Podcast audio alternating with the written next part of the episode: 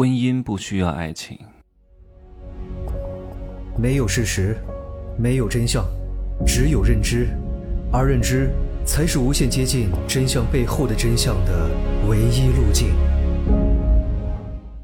哈喽，大家好，我是真奇学长哈。很多人问，呃，你喜欢我吗？我说，喜欢你不重要，我喜欢很多人。你看。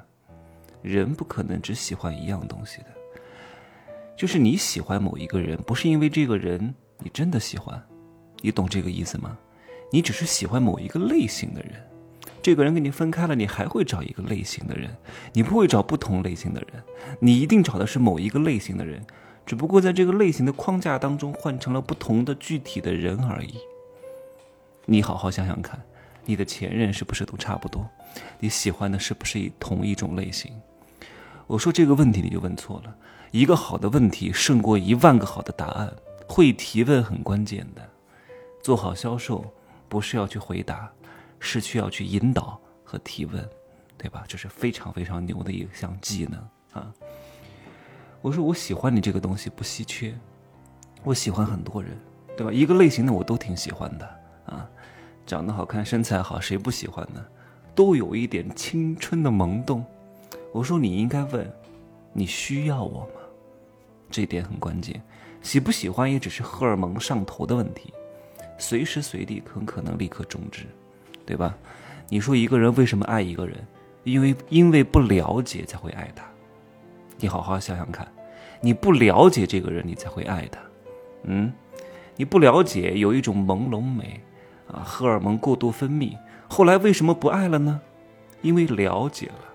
哇，原来如此恶心，如此之脏，啊，八天不洗头，啊，上厕所不擦屁股，当然这个有点夸张了哈，就是因为你对他太了解了，丧失了一点朦胧之美，你就不爱了，对吧？所以爱和喜欢都不重要，爱和婚姻没有本质的关系。我可以爱很多人，可以喜欢很多人，但是我要和这个人结婚，看的是什么？看的是我爱你有多深吗？我对你的情有多浓吗？我做了很多很感动你的事情吗？不是的。但是很多女人呢，就被男人的这一点给骗了，对吧？在地上摆满了很多鲜花，向他求婚，做出很多浪漫的举动，这些东西值钱吗？根本就不值钱，因为他没钱，所以呢，他就喜欢做这些举动，试图感动对方。但很多女的就昏了头，哎呀，哎呀，好浪漫呀！哦，他对我太好了，让我有面儿。有什么面儿？结了婚之后苦死你，没钱会很苦，做这些浪漫的举动是维持不了的，因为这些行为不是他发自本心去做的，是他在弱势文化当中想要去破格获取，对吧？很多人挣不到钱，去健身是同样的一个道理，在正面战场上刚不过那些真正强大和优质的男人。那只能在健身房里面退而求其次，练成大肌肉块。你看我的 muscle，你看我的腹肌啊，你看我的麒麟臂，你看我的鲨鱼线，你看啊，我多么的强，他不强的，因为他很弱。各位记住，大多数的精肉人啊，就是肌肉男，内心都是非常脆弱的，雄劲力是欠缺的。而且这种人呢，都是全能型的自恋。他们不是通过改变事实去改变别人的观点，他们是通过渴望改变别人的观点来改变这个事实，来获得一种自我的麻醉感和沉浸感。我这样一剖析，是不是觉得很可怕啊？所以没有什么爱不爱和喜不喜欢的，爱和喜欢这种东西啊，它是有生命周期的，非常容易凋敝和死亡的，对吧？所以你要和一个人真正的走入婚姻，要看的是什么？你我是否真正的需要？对吧？什么叫真正的需要？能够有合作，能够联姻，对吧？从一个单干户变成一个互助组。为什么古人讲叫男耕女织，男耕女织？什么意思？女人织布，男人耕地，互助组，彼此需要，对吧？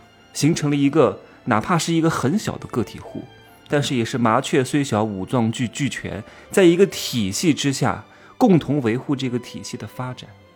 这个才是你们婚姻牢靠的前提。你看，很多人为什么不离婚？不是因为他们的爱还在，没办法，生了一个孩子，对吧？有了一些投入成本，彼此在一起的时间很长，分开之后可能有点损失，迫不得已在一起，并不是婚姻有多美满的，并不是爱情有多幸福的，很可能都是各玩各的。昨天晚上睡觉之前呢，我看了一下大学同学的群，点开了几个人的朋友圈，哎，都生孩子了。呃，我不说大学同学了哈，防止他们是我的听众，我估计也不可能，就算听了也是偷偷的听啊，不可能告诉我的。一个人是很难承认。曾经和他是同学同事的人，现在变得非常优秀的是非常非常难的，因为他没有好，你变得很好了，就会显得他很弱，所以呢，他们刻意避免去谈这个话题。嗯 大多数人为什么生孩子？因为爱孩子吗？恐怕不是吧。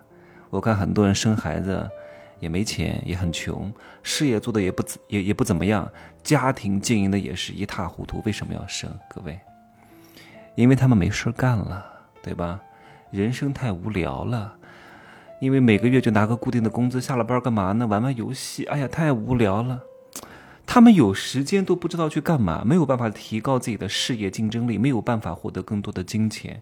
那剩下的时间对大多数人来说都是非常空虚、非常无聊的。而且一旦空虚、一旦无聊，就会思考自己的人生：为什么到三十郎当岁、四十岁左右如此之失败呀？对吧？人类一闲就喜欢到处去思考，一思考自己很无能、很失败，多痛苦。人要逃避这种痛苦，生个孩子吧，对吧？我这个话讲的真的，有戳痛很多人的。生个孩子吧，对吧？带孩子、奶孩子、换尿布，啊，被他折腾的啊，没有时间去想这些人生失败的事情。然后养着养着，孩子十几岁了，二十岁了，自己五十岁了，行了，嗯。也没有办法再改变自己的人生了，也就这样了。虽然一辈子也没什么成绩啊，但是呢，也还算幸福，安慰自己哈（括号安慰自己）。现在也五十多岁了，也不努力了。你努力过吗？你根本就没有努力过。哎呀，也不努力了啊，也不需要努力了。孩子也长大了，嗯，就指望他成才吧，好好孝敬我。还剩下剩下的二三十年，啊，我就开始颐养天年了。颐养什么天年？你儿子，你女儿。大概率也是个败类，也不可能成才的，极小的概率才有可能这个逆天改命。你也不可能颐养天年，你这种作息习惯，我估计都活不到七十岁。你还颐养天年环球世界？你有钱吗？钱也没有，大多数人也就这样了啊。心理状态，也就是我描述的这个路径。所以奉劝各位一句：不要做一个让别人喜欢的人，要做一个让别人需要的人。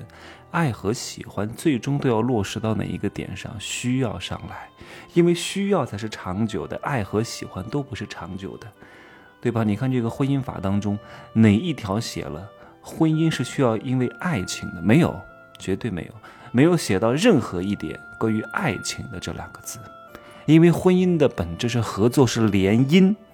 对吧？组成一个互助组，要不政治联姻，要么经济联姻，要不军事联姻。反正我从来就没有看到哪个因为爱情联姻的。嫁给爱情的女人，最终都会死得非常之惨，被捞男若男剪子男啊，吸血反噬薅羊毛。四十多岁人老珠黄，落魄的凤凰不如鸡。康熙需要谁？需要索尼的孙女。乾隆需要谁？需要富察皇后。对吧？需要才是前提。如果有了需要这个前提，彼此双方性格也比较符合，再加上有共同的利益，而且还能彼此欣赏，那就是非常稳定的关系。各位，所有的一切本质上就是关系的重建与分解和破裂，好吗？希望各位能够真正的幸福开心。前提是什么？了解透彻。你才能够因地制宜、因材施教，对吧？这个把控住节奏，就这样说吧。嗯，祝各位幸福快乐。